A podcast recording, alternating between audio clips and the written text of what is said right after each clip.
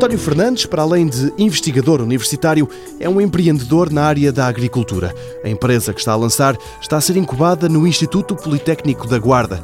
Para ele, estar no interior do país não tem sido um obstáculo. Neste momento temos um grande apoio da UDI e do Instituto Politécnico da Guarda, que através deste modelo dos policasulos estamos bem apoiados.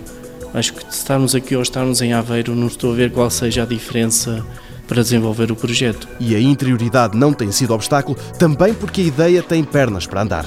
O projeto já tem ganho distinções, destacou-se, por exemplo, no Poli Empreendo, um concurso específico para quem está num Politécnico.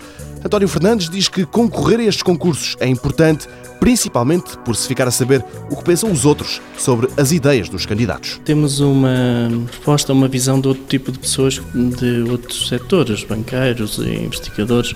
Não é só aquilo que nós temos em mente, temos uma opinião de outros setores e, e acho que isso é o mais importante acima de tudo. E se concorrer é importante, ganhar concursos é ainda melhor. Ganhar alguma coisa, dar-nos também uma verba para começarmos a trabalhar. É preciso adquirir equipamentos para desenvolvimento e, além disso, temos aquela formação toda específica que para um investigador ou para quem queira começar a trabalhar passa-nos um pouco ao lado, que é a questão de marketing, de finanças, de direitos e isso é muito importante para podermos desenvolver.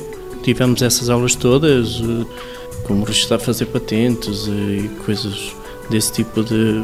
Assim, preparam-nos para criarmos a nossa própria empresa. António Fernandes está a tratar de arrancar com a Explorinova, uma empresa apontada à agropecuária.